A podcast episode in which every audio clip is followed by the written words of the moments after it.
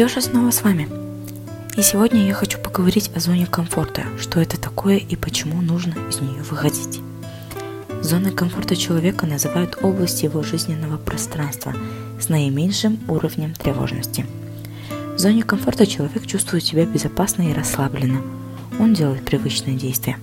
Ходит на работу, использует знакомые маршруты, решает стандартные для него задачи, ест привычную пищу и так далее.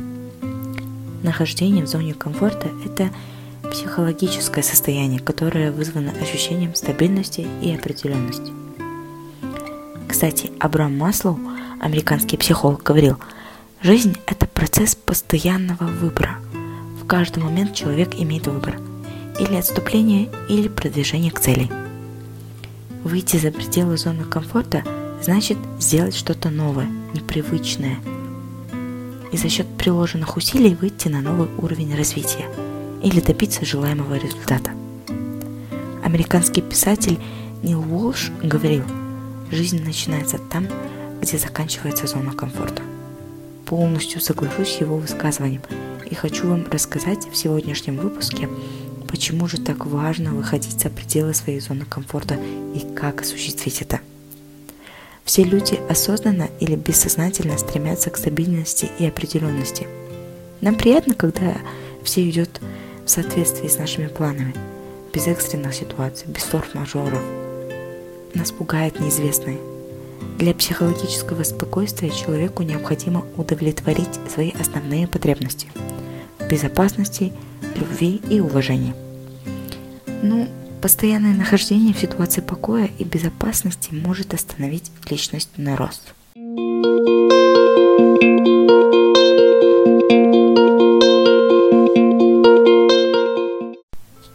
Давайте поговорим о том, почему полезно расширять зону комфорта. Во-первых, это способствует новым карьерным перспективам. Во-вторых, расширяет круг общения. Третья причина – это то, что делает нашу жизнь полнее и дольше – в-четвертых, это способствует самореализации и пониманию цели в жизни. И, наконец, это повышает самоуважение и позитивный настрой. Есть интересный способ определить внешние пределы своей зоны комфорта. То есть вещи, которые находятся за границами вашей зоны комфорта. Это постепенно может привести вас к росту, к личностному росту.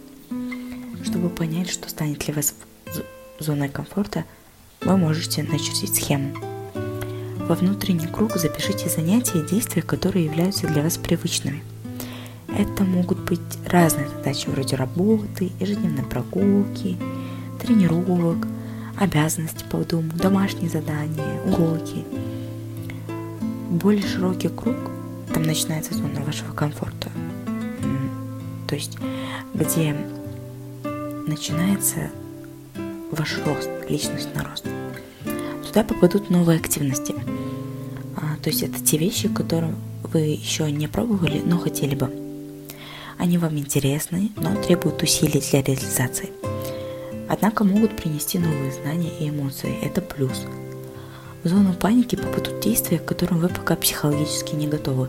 При этом они могут не быть такими экстремальными. То есть просто простые вещи –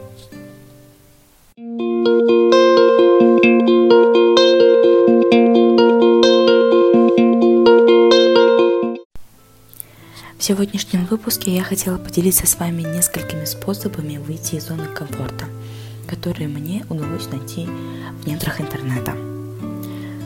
А, кстати, они могут сработать и на вас, поэтому вперед. Первое – это определите, что находится за пределами вашей зоны комфорта.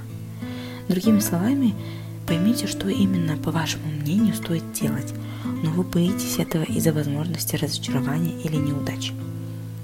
Нарисуйте круг и впишите эти вещи за кругом.